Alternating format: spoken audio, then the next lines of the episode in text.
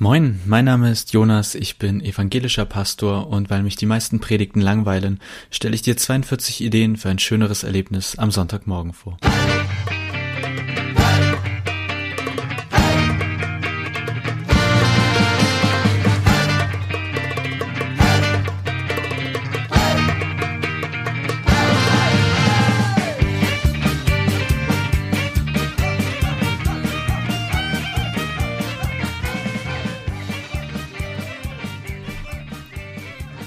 Folge 12.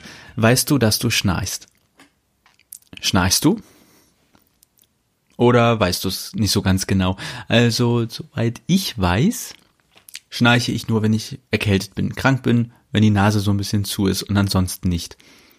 Ich finde es trotzdem immer wieder lustig, wenn man irgendwie auf einer Freizeit zum Beispiel mit plötzlich, ja nicht Fremden, aber also mit Leuten irgendwie in, in so einem größeren Zimmer äh, zusammen landet, mit dem man sonst nicht irgendwie von dem man nicht weiß, ob sie schnarchen. Und dann fragt man ja durchaus mal, schnarcht hier jemand? Und erstaunlicherweise wissen anscheinend einige Leute gar nicht so ganz genau, ob sie schnarchen oder ob sie nicht schnarchen. Weißt du, dass du schnarchst? Und ich find's, das ist ja dann mal so eine Frage. Sagt man den Leuten, dass die die ganze Nacht durchgebrummt haben oder nicht? Das ist vielleicht bei bekannten Leuten noch naja, da würde man das vielleicht machen, aber jetzt im Hostel, also ich erinnere mich an einige Hostelnächte, Wow. Ähm, da waren Leute dabei, da muss ich sagen, Respekt. Also kann man so machen, aber sich damit ins Hostel zu trauen. Ich habe mich allerdings auch nicht getraut, die Person darauf hinzuweisen, dass das eigentlich so nicht geht. Also wenn zehn andere dann nicht schlafen können oder na gut, vielleicht das tiefe Brummen und Vibrieren des ganzen Raumes kann einen ja vielleicht auch in den Schlaf brummen. Ähm, ich habe nichts gesagt in diesen Fällen und vielleicht hat das nie irgendwie jemand gemacht und diese Person schnarcht bis heute unglaublich laut. So, heute soll es natürlich eigentlich nicht ums Schnarchen gehen, aber ähm, ich habe das Gefühl, ich bin der Meinung, das ist in vielen Kirchen ähnlich. Da schnarcht jemand so laut und keiner weist die Person darauf hin. Ich meine natürlich jetzt nicht im Gottesdienst, das habe ich auch schon mal erlebt, aber ich meine jetzt die Predigt. Und ich meine da ganz speziell den ersten Satz. Weißt du, dass du schnarchst? Und zwar gleich von Beginn. Also mein Lieblingsbeginn. Ja, gut.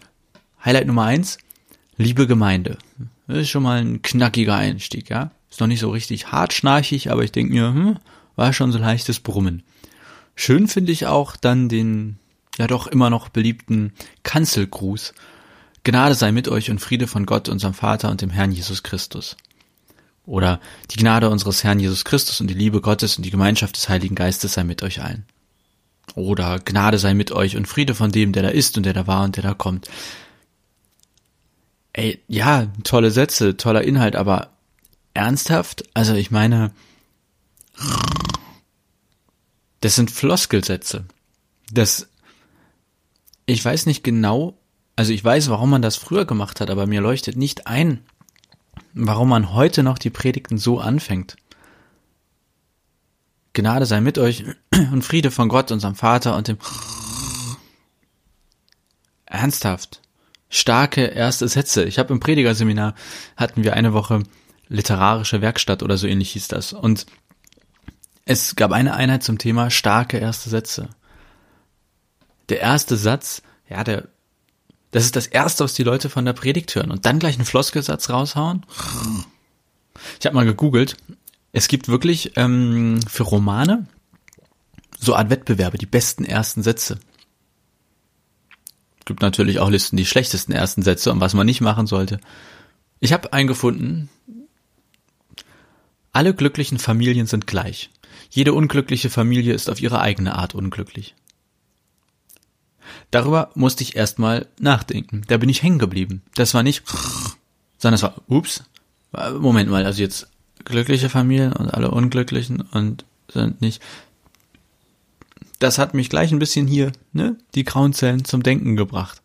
Hey, 42 Ideen für eine, für weniger langweilige Predigten. Eine Idee.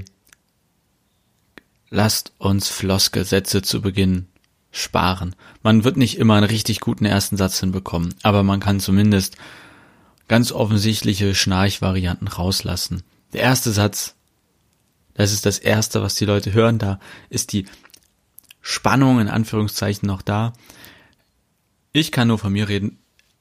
Bei mir, also ich kann innerhalb von 30 Sekunden aussteigen und mir super Gedanken über andere Dinge machen und ich werde nicht der Einzige sein. Also von daher starke erste Sätze, keine Flossgesetze zu Beginn. Und vielleicht auch mal für die, also ist vielleicht eher für die Predigtkonsumenten, weißt du, dass du schnarchst, einfach mal Leute darauf hinweisen, also andere Predigtproduzenten.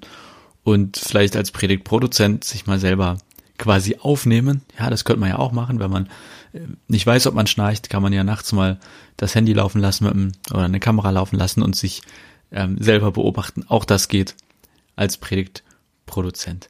Das war Idee Nummer 12 für weniger langweilige Predigten. Erst gute erste Sätze und weniger Floskelsätze zu beginnen.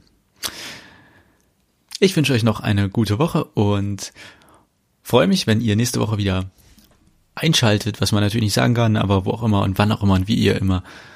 Naja, also ne, ihr wisst, was ich sagen will. Kommt gut nach Hause. Nein. Ähm, jetzt habe ich mich völlig verquatscht. Macht's gut und bis bald.